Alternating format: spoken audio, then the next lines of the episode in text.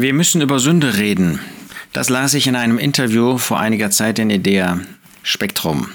Da sagt der Theologe Martin P. Grünholz, dass es angebracht ist, endlich wieder über Sünde zu reden mit den Menschen.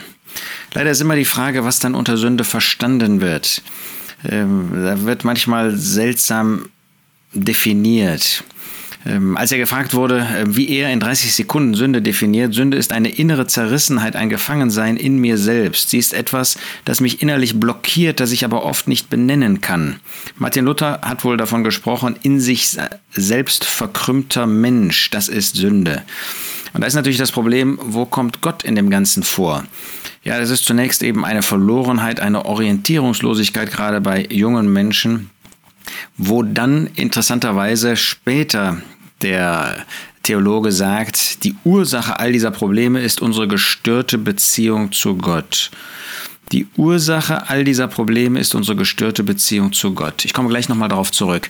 Zunächst mal, dass das Thema Sünde wirklich wichtig ist, wird allein dadurch deutlich, dass in Gottes Wort mal mindestens über 800 Mal, über 800 Mal von Sünde, Sündigen und anverwandten Worten gesprochen wird.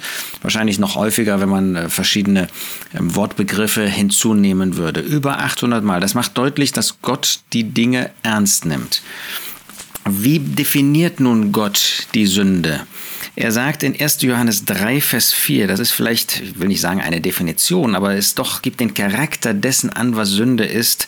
Das ähm, hilft uns. 1. Johannes 3, Vers 4, jeder, der die Sünde tut, tut auch die Gesetzlosigkeit und die Sünde ist die Gesetzlosigkeit. Man kann also das genauso umkehren. Die Gesetzlosigkeit ist die Sünde.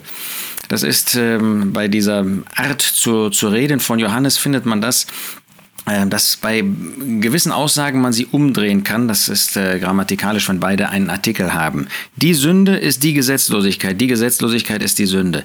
Das heißt, Sünde ist dadurch geprägt, dass man gesetzlos handelt. Das ist nicht Übertretung, sondern gesetzlos ist man auch, wenn man kein Gebot hat.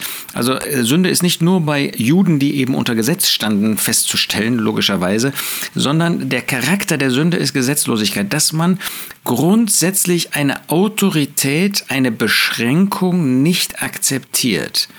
Und genau so ist ja auch die Sünde in die Welt gekommen. Da war es ein Gebot und Adam und Eva haben dieses Gebot übertreten. Bei ihnen war das also eine Übertretung, aber sie haben das, was Gott ihnen gesagt hat, das wollten sie nicht akzeptieren. Gesetzlos heißt also die Autorität, die Gott über uns ist, dass ich gegen diese Autorität rebelliere. Und das macht sofort deutlich, es geht nicht nur um Orientierungslosigkeit, es ist nicht einfach eine gestörte Beziehung zu Gott, sondern es ist Ungehorsam gegenüber Gott. Man will Gott nicht als Autorität akzeptieren. Man will nicht akzeptieren, was Gott sagt. Es geht also nicht ursächlich um eine Beziehungsstörung, sondern die Beziehungsstörung ist die Folge dessen, dass man Gott nicht als Autorität akzeptiert. Wenn man das natürlich als Beziehungsstörung definieren will, bitte. Ähm, interessanterweise, das erste Mal, wo das Wort Sünde in der Schrift in Gottes Wort auftaucht, ist in 1.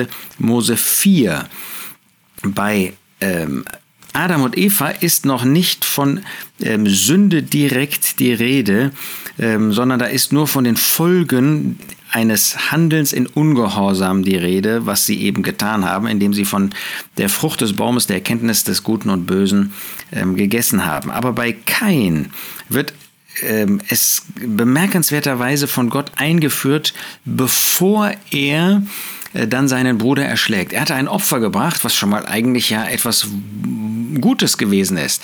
Dass da ein Mensch auf die Idee kommt, und anscheinend kam er vor Abel auf die Idee, Gott ein Opfer zu bringen. Das ist ja zu Gott zu kommen, zu Gott zu nahen. Das war ja wertvoll. Aber er hat nicht verstanden, nicht verstehen wollen. Insofern war das durchaus auch eine Sünde.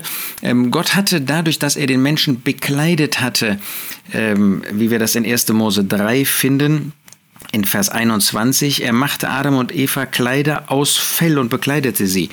Ähm, und aus Fell, das heißt eben nicht nur aus den Haaren des Tieres, dann hätte das Tier nicht sterben müssen, sondern aus dem Fell des Tieres. Das machte deutlich, dass die Tiere sterben mussten, damit der Mensch bekleidet werden konnte, damit der Mensch eben nicht in Scham weiterleben musste, wie er sich vorher geschämt hat, als er nackt sich erkannt hatte. Da machte deutlich für den, äh, für den Menschen deutlich, dass ein Tier sterben musste, dass man Gott nur nahen kann auf der Grundlage eines gestorbenen Tieres. Damals, für uns, wir verstehen, dass, dass das nur ein bildlicher Hinweis war auf den Tod des Herrn Jesus. Und so hat Abel das auch sofort verstanden, der Jüngere. Aber Kain hat etwas gebracht von sich selbst. Er hat gearbeitet auf dem Feld. Und davon hat er etwas gebracht. Er hat also nicht Gottes Offenbarung angenommen, hat sich dagegen gewendet und war dann missmutig, dass Gott sein Opfer nicht angenommen hat.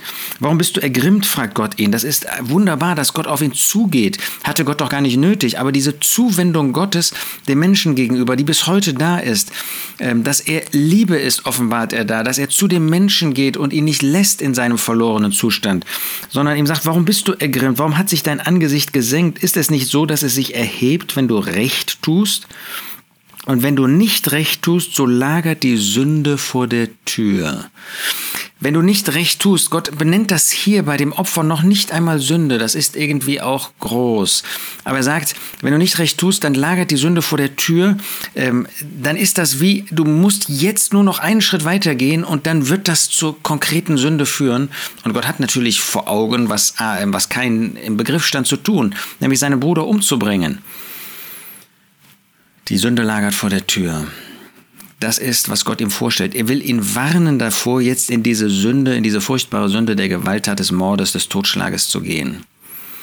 Aber das Bemerkenswerte ist, dass dieses Wort im Alten Testament, und das ist irgendwie zu Herzen gehend, dass Gott, wenn er das erste Mal von Sünde spricht, zugleich auch den Ausweg zeigt. Denn das Wort für Sünde bedeutet zugleich Opfer. Und ganz gewiss hat Gott gerade daran auch gedacht. Gibt er damit eine Botschaft und kein, wenn du gesündigt hast, es gibt ein Opfer für die Sünde.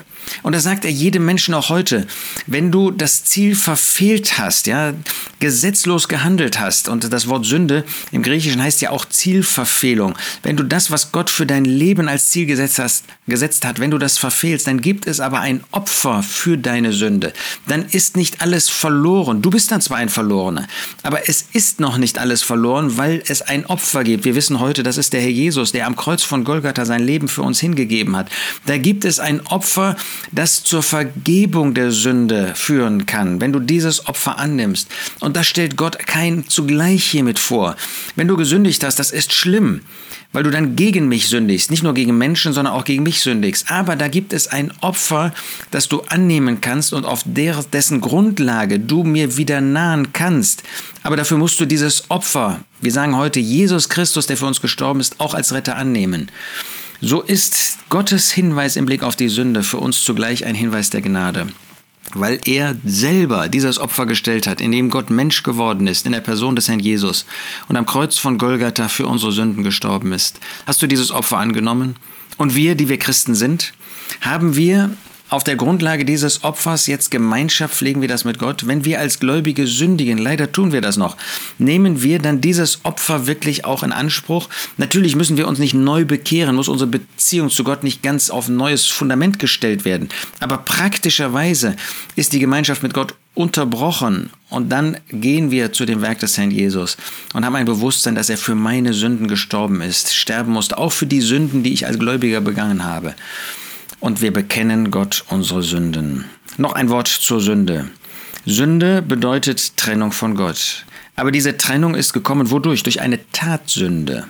Also nicht die Beziehungsproblematik steht an erster Stelle, sondern die Tatsünde. Wir haben gesündigt, wir haben eine Tatsünde vollbracht. Ja, wir haben sie begangen leider. Zweitens, dadurch, dass wir gesündigt haben, dadurch, dass Adam und Eva gesündigt hat, ist die Sünde nicht nur eine Tatsünde, sondern ist sie zu einer Natur geworden. Das ist bei uns sogar mit der Geburt, das heißt mit der Zeugung, haben wir diese sündige Natur. Das ist etwas ganz Schlimmes, dass da eine Natur ist, die gar nichts anderes kann und nichts anderes will, als zu sündigen. Wir sind also nicht nur Sünder, weil wir sündigen, sondern wir sind, wir sündigen auch, weil wir Sünder sind, weil diese alte, diese böse, diese sündige Natur in uns ist. Und natürlich führt das dann dazu, dass wir getrennt sind von Gott.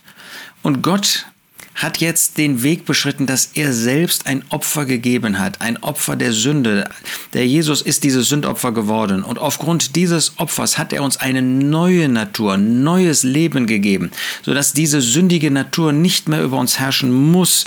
Deshalb ruft der Apostel Paulus in Römer 6 auch die Gläubigen auf, auf der Grundlage des Werkes des Herrn Jesus und nicht nur seines Werkes, sondern ähm, Römer 6, Vers 8, dass wir mit Christus gestorben sind. Als er dort starb, hat Gott mich in ihm gesehen. Deshalb kann er sagen in Vers 12, also herrsche nicht die Sünde in eurem sterblichen Leib.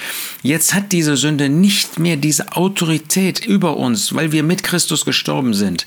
Sie soll nicht in unserem Leben herrschen sondern wir können jetzt ein Leben führen zu seiner Ehre. Das heißt, diese Macht der Sünde ist gebrochen worden und deshalb soll jetzt auch in unserem Leben die Tatsünde nicht mehr vorkommen, sondern wir sollen, wir können ein Leben führen zu seiner Ehre. Ja, wir müssen über Sünde reden. Wir sollen das auch Menschen um uns herum, sollen wir sagen, dass sie Sünder sind. Wir sollen die Liebe Gottes, so wie er das bei Kain getan hat, zugleich offenbaren, dass da ein Opfer ist. Aber sie müssen erkennen, sie müssen verstehen, dass sie Sünder sind, dass sie verloren sind. Und das wollen wir ihnen sagen. Wir wollen nicht um den heißen Brei herumreden. Wir wollen nicht so tun, als ob einfach nur die Liebe Gottes ihnen vorgestellt werden soll. Das soll sie. Die Liebe Gottes ist so groß. Aber es muss mehr sein. Es muss auch über die Sünde geredet werden. Und das müssen wir auch im Blick auf uns als Gläubige tun. Haben wir das vielleicht auch zu wenig getan in den letzten Jahren, dass wir ein Bewusstsein davon haben, wie oft wir sündigen und wie sehr wir Gott, den Herrn Jesus, dadurch verunehren? Lasst uns auch das für uns selbst und im Blick auf Gläubige wieder neu ins Bewusstsein fassen. Wir müssen über Sünde reden.